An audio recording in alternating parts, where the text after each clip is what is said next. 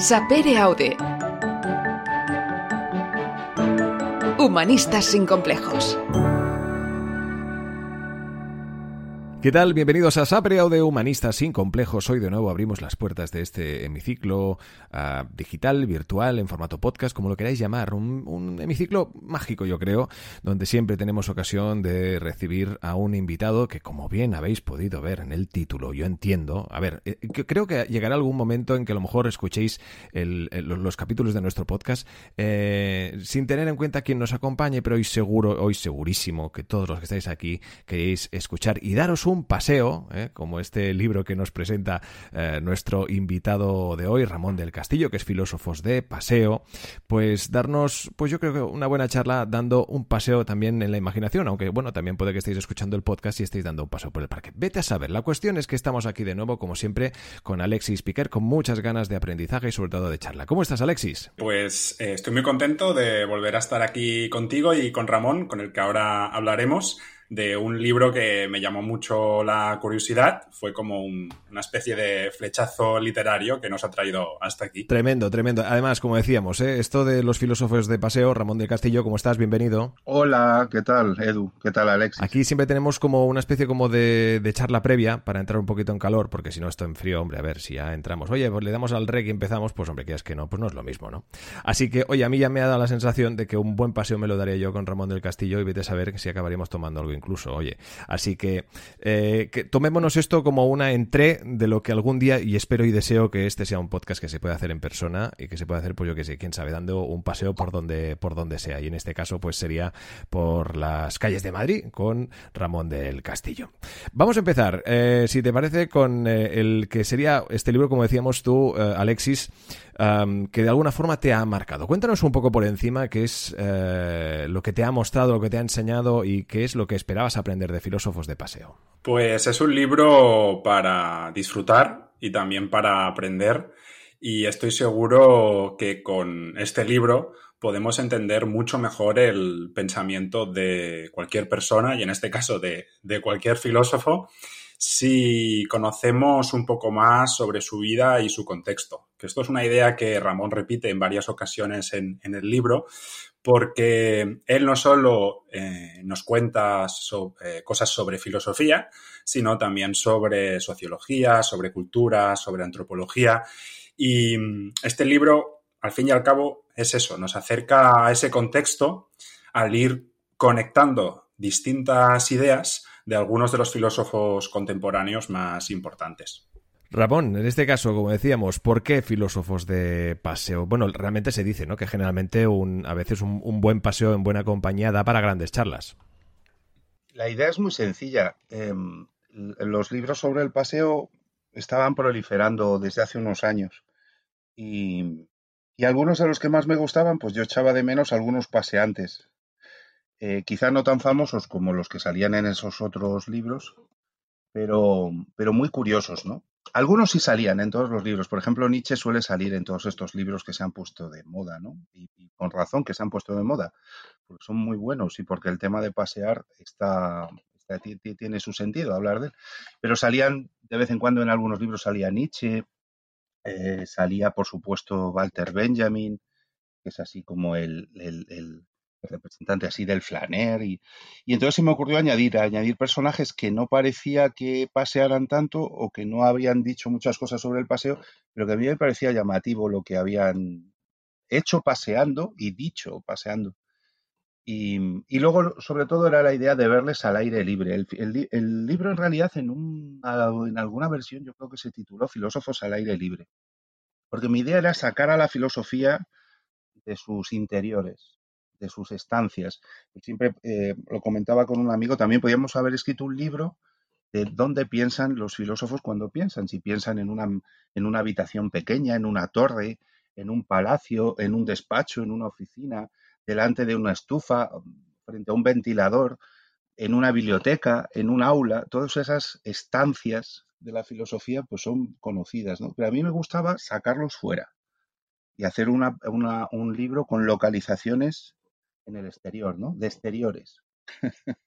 Entonces, pues el libro es sacarlos fuera, verlos fuera, qué hacen fuera y verlos un poco fuera de lugar, fuera de sus de los lugares donde predican, donde meditan, donde ver, verles en movimiento. ¿no? Y el libro surgió así de sencillo. En el otro libro anterior ya había salido algún filósofo paseando como Foucault en una bicicleta. Eh, también había salido, yo creo, uh, Deleuze y tal.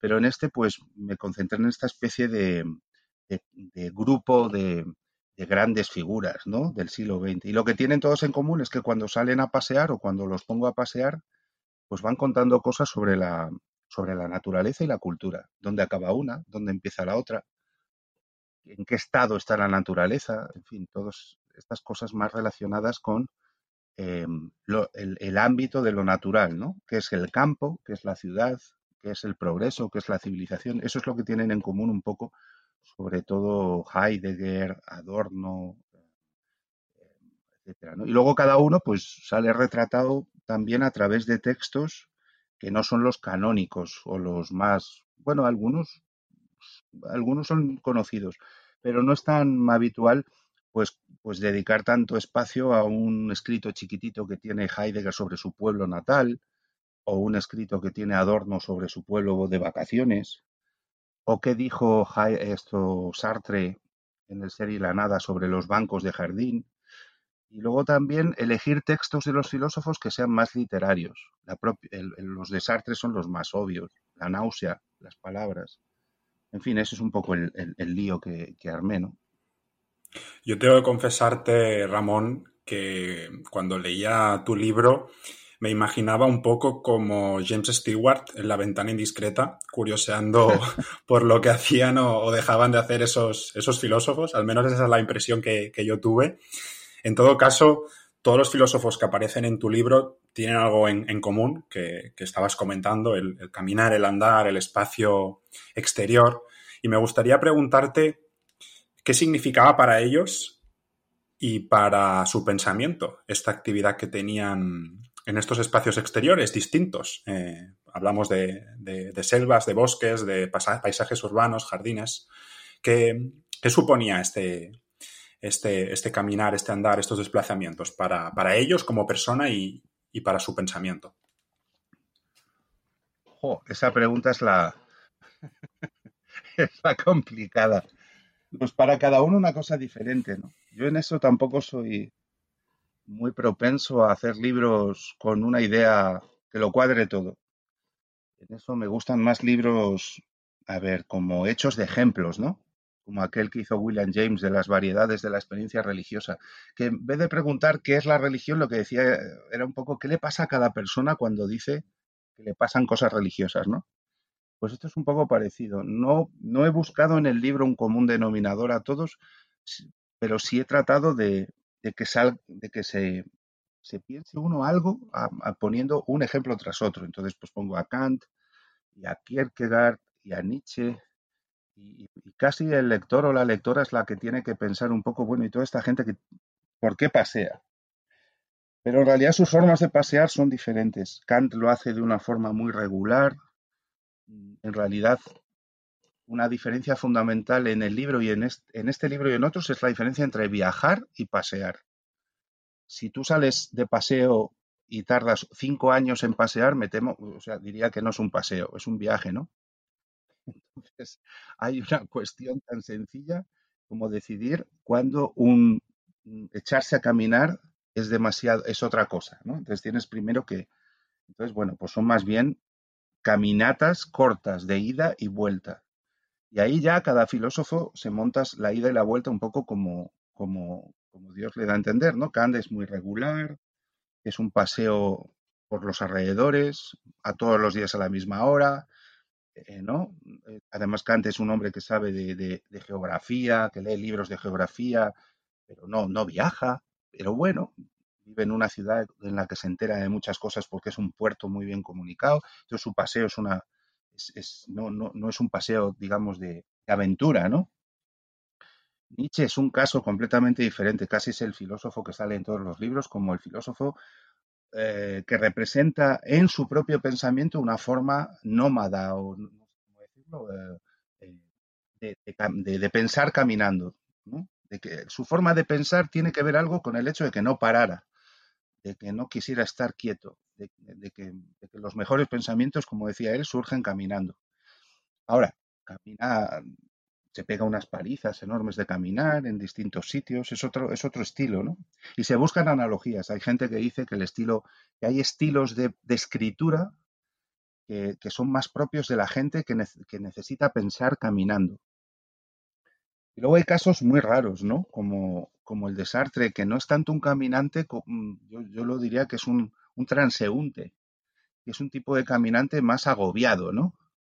Que ya es un, un caminante de ciudad, agobiado, que de repente en la náusea pues baja de un, de un transporte público, se mete en un jardín y tiene una especie de pesadilla, ¿no? Es un transeúnte, el transeúnte. El, el caminante de Adorno es también un peatón, hay, cuento en el libro cosas curiosas que dijo Adorno sobre el pánico a ser atropellado, ¿no? Entonces, ya no es ese flaner elegante que va por los pasajes comerciales y no, no, es curioso. Adorno hace así como esbozos de una especie de psicología del peatón estresado, ¿no? Agobiado por la máquina. Eh, en fin, cada, cada, paseante que luego Heidegger es por, por definición el caminante ceremonial, el ritual, ¿no? El, pensador que considera el caminar como la metáfora más adecuada para expresar su forma de entender qué es pensar, que pensar para él no es edificar, sino echar echarse a andar, echar a, echar a andar algo, ¿no? Estar de camino, ¿no?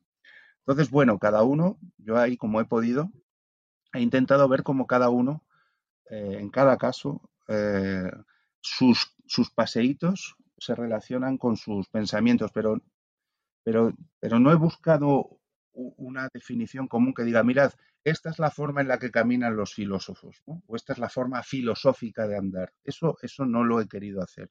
Es más rapsódico el libro, ¿no? Sé cómo tú lo has visto, eh, Alexis, pero, eh, pero, pero no he intentado decir, mirad, a diferencia de una escritora, o de un psicólogo o de un... ¿no? Los filósofos hacen esto.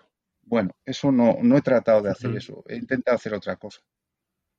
Bueno, a ver, lo primero que he visto, y creo que está quedando patente aquí, que me parece muy bonito, es decir, tiene un matiz muy bello el hecho de estar hablando sobre algo tan primario como caminar y darle tantas vueltas. Eh, y aparte tú lo relacionas en el libro con esos, con esos filósofos. Yo creo que eh, con, el caminar no descubrimos nada y aunque nuestras actuales vidas sedentarias parecen en algunos momentos olvidarse de que tenemos un mundo para explorar delante de nuestras narices, todos hemos podido gozar en algún momento de, algún paseo, tanto pues para pagar una pena, para caminar sobre las nubes cuando nos sentimos eufóricos por una buena noticia, o para llegar a ver esa a esa persona tan especial que, nos está esperando en un lugar en concreto.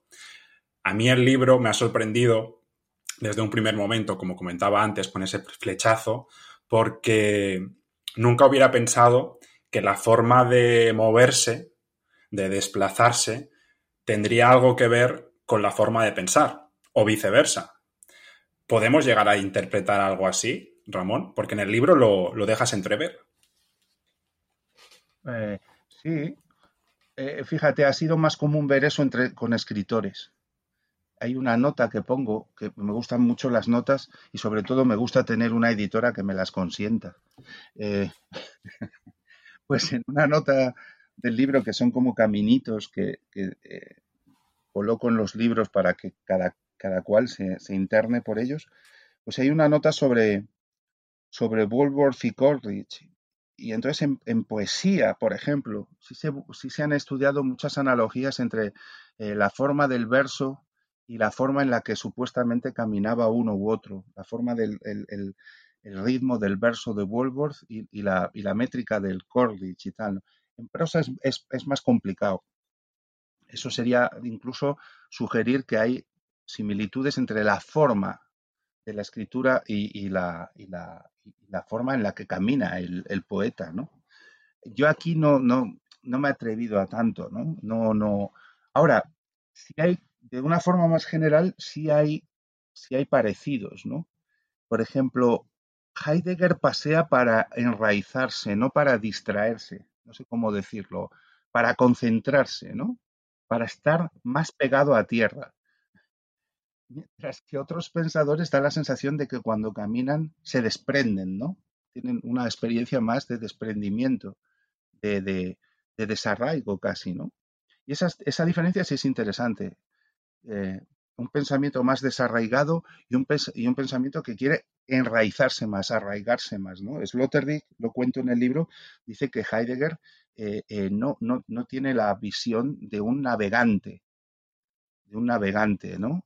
De, un, de alguien que viaja, que ve el, horizonte, no quiere ver horizontes, quiere mirar al suelo, por decirlo de algún modo. ¿no? Entonces, yo no, yo no, yo no he he pretendido hacer lo otro. Es muy difícil. Hay que tener mucho conocimiento filológico para ver, por ejemplo, si en Nietzsche la forma de los aforismos tendría que ver con alguna forma. No lo sé. Pero fíjate que casi tampoco creo que es más importante, ¿no? Es muy bonito, pero no sé si es lo más importante ver esa. Ahora, la gran cuestión del libro es si la filosofía que, que se basa en el caminar o que depende mucho del caminar es menos es menos edificante, no sé cómo decirlo, es más nómada. Eso es un tema muy bonito. Si la filosofía que, se hace caminando no puede edificar sistemas, ¿no? No, puede, no puede producir grandes estructuras, sino otro tipo de cosas. Quizá demasiado aforística, quizá, quizá es demasiado digresiva, no lo sé. Pero eso sí también es un, eso sí que es una idea interesante, ¿no? Si, si, si, el, si el que piensa camina mucho, no puede edificar no es alguien que, hace construcciones estables, sino está, está por otra cosa, ¿no? Está por otra... Eh, eh, fíjate que en un momento del libro cuento que, Descartes contaba que las ciudades había que arrasarlas, de, ¿no? que no le gustaban las ciudades antiguas porque eran un laberinto, que las ciudades buenas eran las que empezaban de cero, ¿no? Fíjate qué similitud con su, con su forma de pensar, ¿no? Como hay que empezar de cero, ¿no? Una tabla. Y también decía que cuando te perdías en un bosque, el método para salir era seguir siempre en línea recta y tal. Hay, similitudes entre el tema de caminar y los espacios y el tipo de pensamiento que genera cada pensador. ¿no? Pero también lo he hecho de una forma un poco, no sé también si a ti qué te ha parecido, pero no, no, no lo he hecho muy sistemáticamente. O sea, el libro mismo es un libro muy es un libro no sistemático. o sea, está hecho por alguien que camina por estos temas o que deambula o que explora. No he querido hacer un tratado, un tratado, digamos, de la, eh, de la, de la deambulación de cada filósofo. El propio libro es un libro, eh, un libro en movimiento, quizá, ¿no? Para bien y para mal, pero espero que para bien. Un libro en movimiento en tiempos donde la movilidad ha estado más que reducida, por decirlo de alguna forma, en un libro que también creo ha sido interesante y muy importante para muchas personas que eh, pues eh, o han descubierto la importancia o ya conocían de la importancia de la conexión entre mente y, cuerpo, ¿no? De, alguna manera, eh, y quedándonos precisamente ¿no? en esta conexión, en este concepto que comento, creo que ha quedado más que importante que, o al menos remarcable, que con todo esto que nos ha pasado en la actualidad, en estos confinamientos, esta situación sin duda eh, inverosímil, a pesar de ser, eh, por desgracia, demasiado cierta em, y demasiado real, eh, que la verdad es que las personas a las que nos reducen el, el, movimiento, sin duda ahí hay una afectación muy grande, cosa que se ha demostrado y de ahí también de como un buen paseo a la que hemos podido volver a salir, volver a un poco a, conectar con nuestro yo, dando pues eso, pues una buena caminata, eh, ha sido algo sin duda terapéutico, Ramón. Eh, sí, sí. Eh, bueno, el libro sabéis que sale justo unos días antes de declararse las medidas de las medidas de restricción de movilidad, ¿no? Sí, sí. De hecho, en las redes yo taché y puse filósofo sin paseo. y fue muy chistoso y tal. Y sí, pasaron cosas durante el confinamiento. Me llamaba a, otras radios y a decir, oye, eh, pero ¿y esto? ¿La gente sabe pasear a solas? Y yo decía, pues no lo sé. Eh, parece que no, porque uno de los debates que surgía con el confinamiento era, bueno, ¿y qué se? preguntaba la gente, ¿y qué se hace cuando se pasea? Y decías, joder, pues pues no me había planteado que, la gente no tenga la costumbre de pasear sola, ¿no? O sea, pues, pues, pues, pues, yo qué sé, debe ser cultural. Salimos a pasear de cuatro en cuatro, de cinco en cinco. También me hacían preguntas como, pero ¿y, qué pasa cuando paseas en silencio? Yo decía, yo me flip, yo me quedaba un poco asombrado, ¿no? Entonces, lo, divertido, bueno, lo divertido, no tenía ni, ni, puñetera gracia, pero lo curioso del confinamiento fue que reveló eh, las costumbres, ¿no? De, bueno, y cuando sales a pasear, ¿a qué, a, qué, qué haces? Dices, ¿a dónde vas? a ningún sitio, ¿no? Pues, o sea, el placer de pasear es un poco, es, justamente ese, que no hay un, destino fijado de antemano, o que te echas a la calle, en fin, a mí me, llamó muchísimo la atención esta especie, se revelaba como, como costumbres, ¿no? Que teníamos em, culturales y que, y que gracias a la excepción eh, se ponía de manifiesto, em, ¿no? determinadas visiones que tenemos de lo que es estar en el espacio abierto, compartir el espacio con los demás. No sé, parecías a veces una, un, un, caminante del, del, norte de Europa, ¿no? Parecía, pero que no, que soy de aquí, que no soy danés, ni sueco, ni noruego, ni los noruegos son tan solitarios como, como se piensa, ¿no? Entonces a mí lo que me llamó la atención fue el lío que se armó en, eh, respecto a, a, qué se hace cuando se pasea, ¿no? ¿Qué, tiene que pasarte cuando paseas? Porque también, decías tú, se puso de moda que paseando te encuentras a ti mismo. Bueno, ese es el problema también. Que como te encuentres, puedes salir corriendo. O sea, no tiene nada de agradable encontrarse con uno mismo, ¿no? Igual que tampoco tiene nada de agradable encontrarse con un desconocido, a lo mejor paseando. O sea, pasear no es una cosa necesariamente divertida, ni necesariamente positiva, ni necesariamente reconfortante, ¿no? Entonces yo creo que lo bonito fue que, que, el estado este de la restricción de movilidad sacó a la luz un poco nuestros, nuestras visiones, incluso inconfesadas o, poco... Eh, también, también se puso de manifiesto, yo creo, la diferencia de quién pasea. No es lo mismo el paseo de una mujer el de un niño, que el de un anciano, ¿no? O sea, tampoco podemos homologar la idea de paseo fácilmente. De hecho, en el libro, pues la, yo voluntariamente no quise sacar a mujeres porque conozco a muchas mujeres trabajando sobre el tema del paseo de las mujeres y, no quería simplemente sacar mujeres por, por, cumplir, ¿no? Solo saco a Simón de Beauvoir, eh, que era una paseanta increíble, un amante del campo enorme, ¿no? En comparación con Sartre, que era un, tipo de ciudad que, le, producía repulsión casi la, naturaleza, ¿no? Pero el tema de las mujeres es muy importante, ¿no? O sea, no, cuando decimos paseo hay que plantearse siempre también quién pasea. Y, entonces el paseo es una cosa diferente dependiendo del, sujeto que pasea, ¿no? Del, el tema de la seguridad, el tema de los espacios, por qué se pasea en compañía o a solas. Eh, en fin, yo, yo creo que el, que el tema del paseo no fue simplemente no podéis pasear, ahora ya podéis pasear de uno en uno o a ciertas horas. Lo de los, las franjas horarias fue también muy divertida. Mucha gente que yo conocía dice, yo quiero que me pongan en, el horario jubilados, aunque yo pertenezco al horario, porque la gente va muy rápido. Entonces, si sales en el turno de, de los mayores, pues vas más tranquilo, ¿no? Entonces, era muy divertido, ¿no? Como había gente de una edad que prefería ir en el turno de, otra, ¿no? Pero bueno, esto pertenece ya al campo más súper interesante de la sociología del paseo, de la sociología urbana, de la antropología urbana, ¿no? Que el libro no toca tanto, ¿no? Pero sí fue gracioso el que me llamó mucha gente para como para como para decir, ay, entonces los filósofos que pasean nos podéis dar unas recetas de vida o unas instrucciones de... Y, yo soy también poco propenso a, a recetar a, esta especie de recetarios espirituales de pues mira, te voy a contar lo que hacía Nietzsche para que veas que no, soy tampoco muy propenso a usar la filosofía como una especie de terapia, eh, terapia del alma, ¿no? Ramón, hablabas de lo importante que es el sujeto a la hora de pasear y yo entiendo que cuando uno pasea, cuando uno camina, se juntan dos esferas, dos realidades, la interior, que si eso ya, ya hablamos después, pero después está también la exterior. En tu libro aparecen los parques, las ciudades, la importancia del urbanismo. Eh, nos cuentas las rutinas y las, las costumbres de, algunos de los filósofos.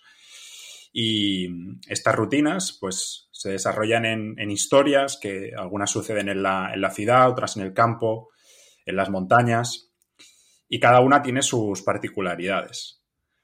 Entonces, en esa esfera exterior, el, pasear me imagino que se desarrolla de una forma distinta eh, que si uno está en una ciudad, que si uno está en un pueblo, hasta qué punto el urbanismo o el, sitio donde vivimos puede modular nuestra forma de, pensar. Pues, eh, pues hay como dos corrientes en esto, ¿no? Y las dos tienen su parte de razón, ¿no? Una como que el sujeto hace el espacio y otra que por mucho que se empeñe el, sujeto, el caminante, el espacio es el que le hace a él, ¿no? Y las dos, bueno, pues pasan las dos cosas en realidad, ¿no? Hemos romantizado un poco la idea de, de, que podemos hacer lo que queremos con el espacio, que depende todo cómo nos lo tomamos. Y es cierto, es verdad pero a un nivel muy cotidiano. Tú puedes decir, eh, yo viví en un piso de mierda, pero fui muy feliz y cuando tuve un, apartamento estupendo, pues lo pasé mal, ¿no? O sea, no, depende de cómo estés tú, cómo vives el espacio, ¿no? Ah, un espacio fantástico puede ser un, infierno y un, y, un, espacio nada bueno, pues, pues lo vives de, una forma alegre y, entonces esto es lo, lo interesante, ¿no? Pero desde luego hay condiciones eh, que tiene que tener el espacio para que la gente lo haga tranquila, ¿no? Por ejemplo, que en algunos países las mujeres prefieran pasear en parkings. Digas, bueno, un parking.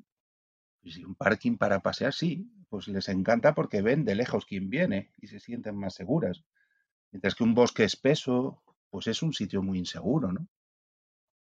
Entonces eso en muchos libros sobre eh, psicogeografía pero bueno, estudiado por no los psicogeógrafos franceses, sino otros estudios de, cómo el espacio influye en la conducta y tal, pues es, muy llamativo. ¿En qué tipo de espacios la gente se siente bien? Y esto depende de, muchas circunstancias. O por qué espacios a la gente le gusta caminar, ¿no? Es, es, es interesantísimo. Entonces, esa idea de que hay un tipo de paisaje eh, específico para pasear es también una tontería. Y de hecho, es, es, la tontería que se está difundiendo ahora con, con, estas, con estas recetas también de los baños de bosque.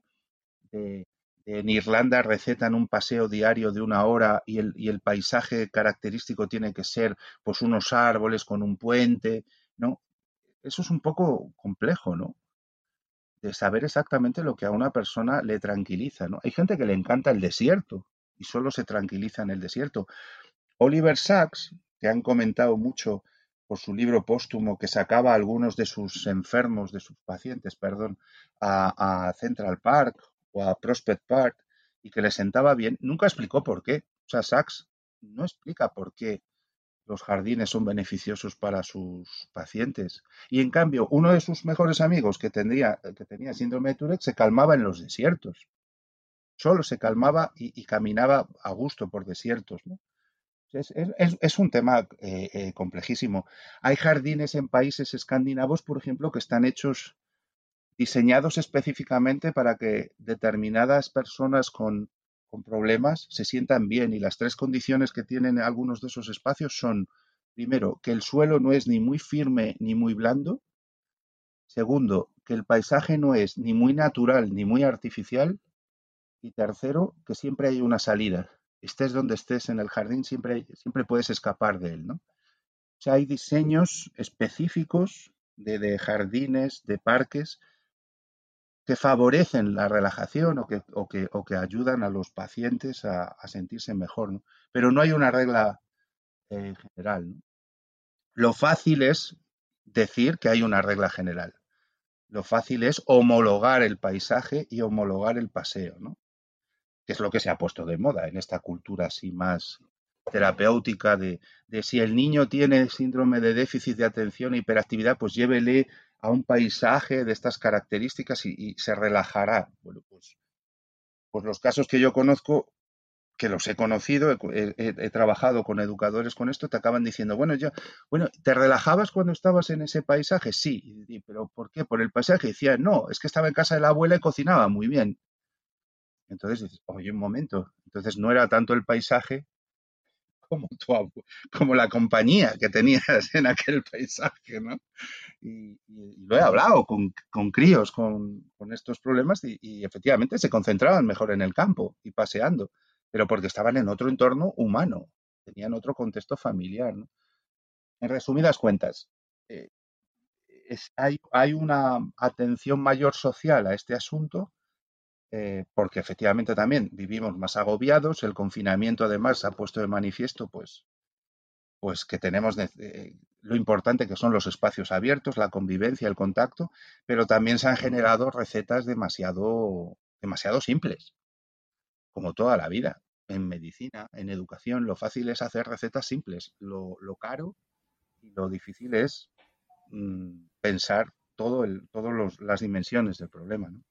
De todas formas, no tiene nada que ver cómo debían pasear, pues, por ejemplo, los filósofos que comentas en el libro, o también podemos retroceder un poco más a cómo es la experiencia ahora. En el libro comentas pues, la aparición, la introducción de la tecnología con los Wallman o actualmente con, con los móviles. Entiendo que la tecnología ha cambiado radicalmente nuestra forma de vivir y experimentar nuestros desplazamientos.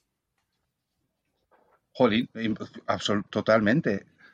O sea, ahora en el, móvil puedes llevar tu GPS, enchufas el móvil hacia un monumento y te dice la historia entera del movimiento de la ciudad. Oyes un pájaro y te reconoce el pájaro, ¿no? Es, asombroso, ¿no? Eh, la cartografía, la información, todo lo que llevas en un... Fíjate antes, ¿no? El uso del papel que tenía la memoria. Increíble igual que no usamos la memoria para muchas otras cosas, tampoco la usamos para pasear. De hecho, para conducir tampoco. a mí me llama la atención la gente joven cuando me dice, ¿por qué no? ¿Cómo sabes volver a este sitio sin el GPS, no? Bueno, porque he sido conductor sin, sin GPS. Y, lo mismo, los montañeros, los, los, senderistas, los, los geólogos que te enseñan montañas en la, que te enseña. No, no, lo de, lo de la tecnología es impresionante, ¿no? Pero yo tampoco soy partidario de la nostalgia del Serpa, ¿no? antiguo, del... Está fantástico, del zaorí, del nativo, no sé cómo decirte, ¿no? Del paisano. Pues yo lo he visto, lo he disfrutado, y, pero, no, pero yo no tampoco soy de estos de está todo acabado, porque ya no existe esa persona que tiene el sentido del lugar, que conoce el lugar. Es cierto, se ha perdido muchísima, muchísimo conocimiento, eh, conocimiento del lugar, ¿no? Y, igual que se ha perdido pues artesanía y conocimientos artesanales y saberes populares, o sea, saber orientarse, conocer un lugar, tener sentido de, qué es ese lugar, esto, se ha ido al, carajo, ¿no? Pero yo no soy un, digamos, un nostálgico de la edad pretecnológica, ¿no? De, no sé. Y, en las ciudades ya sabéis, o sea, es que no es una broma, el uso de artilugios caminando pues genera muertos. Porque vamos caminando por la calle, pero como zombies mirando al móvil, ¿no? Entonces, no estamos en, donde estamos, estamos con el cuerpo en automático, pero la cabeza la tenemos en Spotify o en YouTube o en un chat o en WhatsApp o en Twitter o en Facebook o en Instagram, ¿no? Entonces, estas formas nuevas de caminar son, son increíbles, porque estás, estás en otro sitio. O sea, tú, y, los muertos, pues se, se, están introduciendo mecanismos en las ciudades para que la gente mira al suelo cuando cruza por un paso de cebra, ¿no? Porque que, al final la única forma va a ser que el móvil le avise de que está en el paso de cebra. O sea, la única forma de estar fuera es que algo dentro te avise, algo dentro del sistema. no que tú salgas del sistema, sino que el sistema te avise de que afuera te puede pasar algo, ¿no? Pero eso es un cambio, es asombroso, ¿no? Ese cambio. Y no hace tan, tanto tiempo que las cosas eran diferentes. Yo las llegué a ver. Yo pronto voy a cumplir 60 años y me ha dado tiempo, o sea, no soy tan mayor y, he visto un mundo que no tenía nada que ver con esto. Absolutamente nada que ver con esto. O sea, como mucho, eh, la, cartografía que teníamos era, era plana, era mapas, ¿no? de, de, la cartografía nacional, de la militar, etcétera, ¿no? Luego me acuerdo mucho cuando empezaron a venderse mapas aéreos de, avionetas de litoral, ¿no? Pero claro, como no, como esto, esto ha influido un montón, ¿no? Y, el, y esto tiene que ver obviamente también con el turismo. O sea, la forma en la que hacíamos turismo hace años no tiene nada que ver con la de ahora, justamente por el tema cartográfico y por la información, ¿no? Ahora mismo los turistas parecen militares, ¿no? O sea, un turista, en te encuentras a un caminante en un bosque, en, eh, en, cualquier sitio, y es que te da miedo, ¿no? Sí, sí. Lleva, o sea, parece, parece, parece un boina verde, ¿no? Pero también hablas del, también habla Ramón del turismo en, en el libro. Eh, aquí sale por ahí. Sí, creo que en el, en el capítulo de, de Heidegger pero es lo que tú dices, el, turismo, al, menos yo creo que no es lo que era. Eh, el turismo, poco como lo que explicabas de las vivencias que se convierten en una experiencia terapéutica, yo creo que ha pasado un poco con, el turismo, que se ha convertido en una actividad de, consumo de masas y De, exterioridad, porque cuenta más lo que enseñas que lo, que lo que vives. Y la interioridad es inexistente. Y cuando existe, en grandes o pequeñas proporciones, también acaba convirtiéndose en, experiencia que debe mostrarse al mundo. Entonces. Exacto, exacto. Y en tiempo real. En tiempo real, que es otra cosa fascinante. Antes tenías que volver por lo menos y revelar las fotos. Ahora lo vas retransmitiendo, en, perdona, en, eh, que te he cortado, pero es en tiempo real, ¿no? Sí, sí. Pero eso también. Perdona. Sí, sí, dime. No, que cambia nuestra experiencia a la hora de caminar. Estamos hablando de pasear y creo que lo comentas en el, en el, en el, libro, que al final em, yo creo que, si somos un poco, si estamos menos por, por, por, antes comentabas lo del móvil, la tecnología, y empezamos a explorar un poco lo que tenemos más, más, más cerca en nuestro entorno, podemos llegar a, conocer eh, otras culturas o, el mundo que nos rodea sin prácticamente salir de nuestra ciudad, si vivimos en una ciudad pues global, plural, con, diversidad. Y es algo que, contrasta mucho con el, con el hecho de que cuando la gente, las personas salimos a hacer turismo, nuestra actitud es totalmente distinta a, la actitud que tenemos en, el sitio donde, donde vivimos. Sí, sí, es así. O sea, no, no, no, no, no, no tenemos los mismos hábitos que tenían eh, ni las personas que más se movieran hace 25 años se parecen su forma de viajar a la, a la de ahora, ¿no? Eh, ni siquiera las personas, yo creo que les costaba conquistar, entre comillas, destinos, los conquistaban, los conquistaban como, nos, como nosotros, ¿no?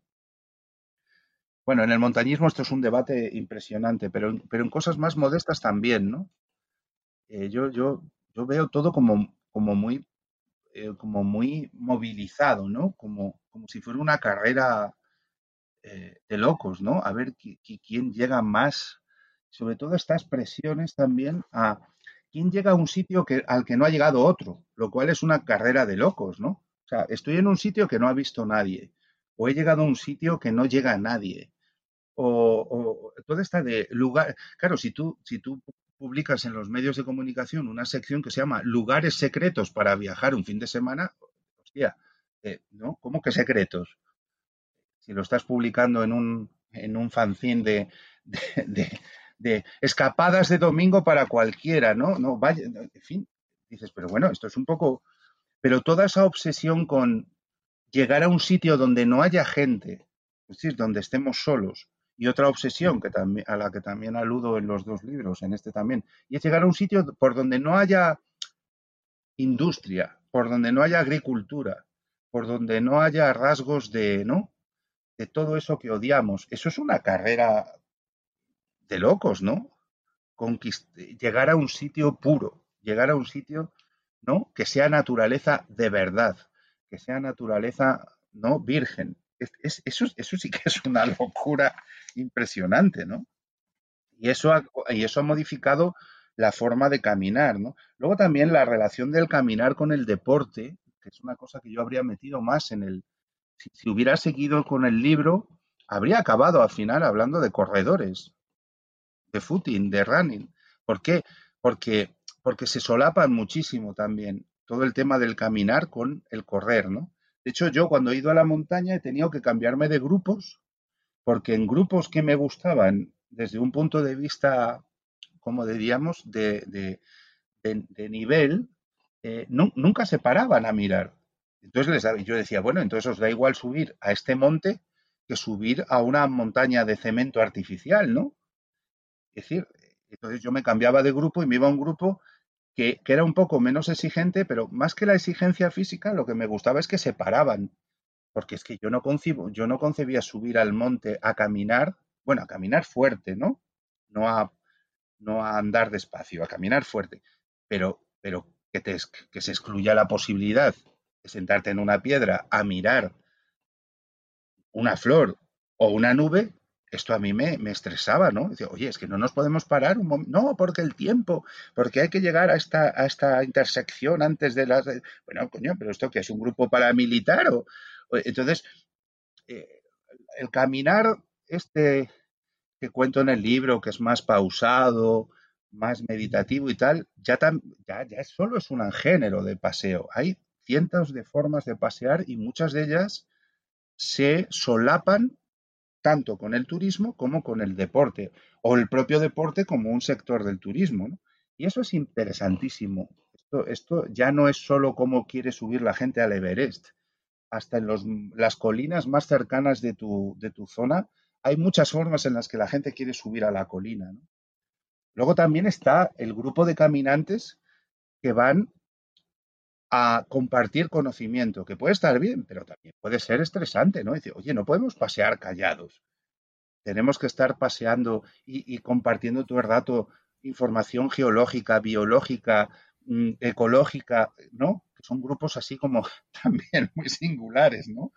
Que son, que es, que fantásticos pero, pero también esa presión de el paseo tiene que ser pedagógico, formativo y edificante. Hombre, pues no.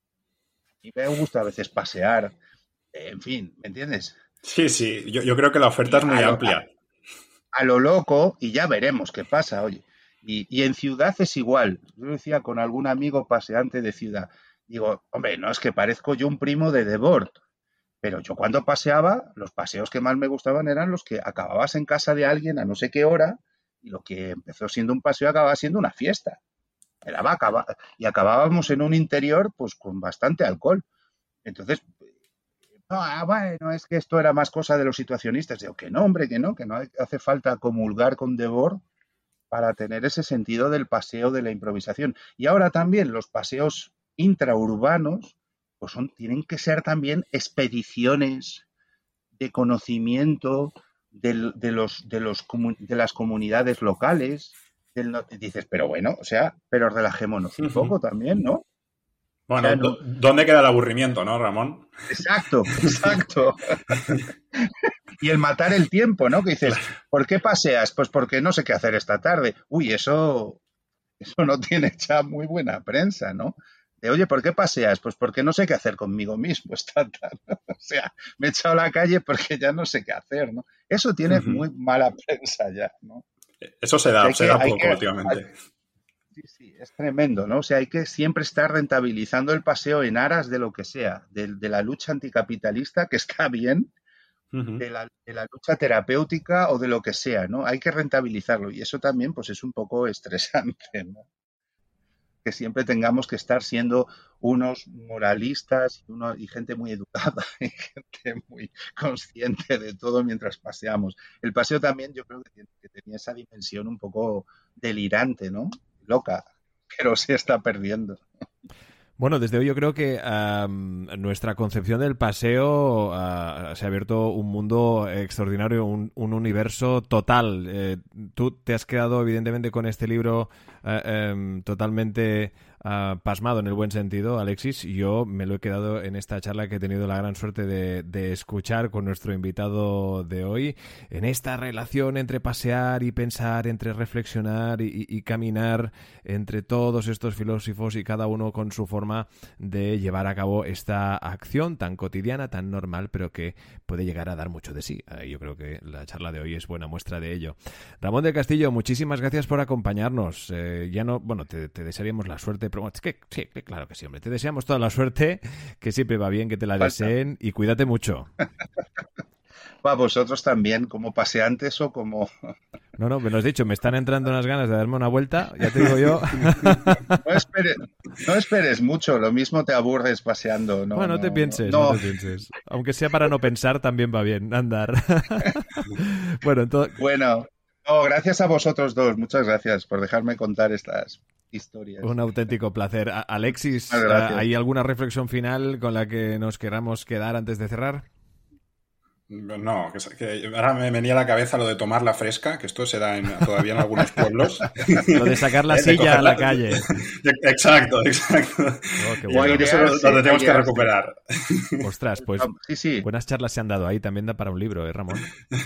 Sí, airearse, hay que airearse, airearse. sí, sí, totalmente de acuerdo. Bueno, ya sabéis, bueno, si también tenéis ocasión de airearos, yo creo que este también es vuestro podcast, ¿por qué no? Porque al final, oye, da, da de qué pensar, le da cuatro vueltas al coco, también nos da también para, no sé, para ese brain training, que también nos va bien, eso que nos pasamos tantas horas delante de la pantalla y al final nos quedamos un poquito embobados. Pues yo creo que este es un podcast que nos acompaña precisamente en, estos paseos que pueden llegar a ser, pues de todo tipo, también, como no, filosóficos. Esto es Sapeado de Humanistas Sin Complejos, ya sabéis que nos encontráis en humanistasincomplejos.com todos los capítulos, eh, tenéis la ocasión ya no solo de compartir, también de comentar y proponernos capítulos. humanistasincomplejos.com. Muchísimas gracias a todos. Sapere Aude. Humanistas sin complejos.